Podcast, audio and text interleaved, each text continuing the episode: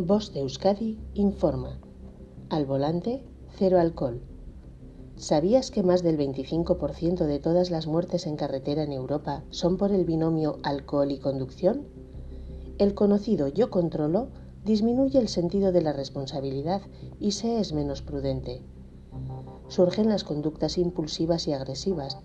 Se cometen muchas más infracciones con las correspondientes posibles sanciones y los riesgos de sufrir un accidente. Recuerda que puedes no ser el único afectado en un siniestro. Afecta a la visión. La vista se ve alterada y no se percibe lo que ocurre a nuestro alrededor.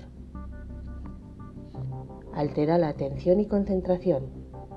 No se reacciona a tiempo ante imprevistos, se altera el tiempo de reacción. Hay escasa percepción de la velocidad y de las distancias.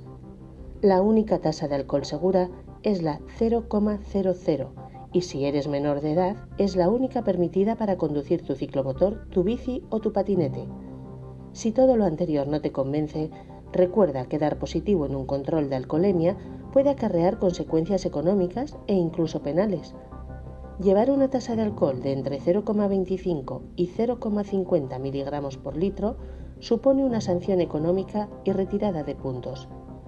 La tasa máxima permitida para conductores profesionales y conductores nobles es de 0,15 miligramos por litro. Negarse a someterse a un control supone prisión de entre seis meses a un año y privación del derecho a conducir de entre 1 a 4 años. Fin de la información.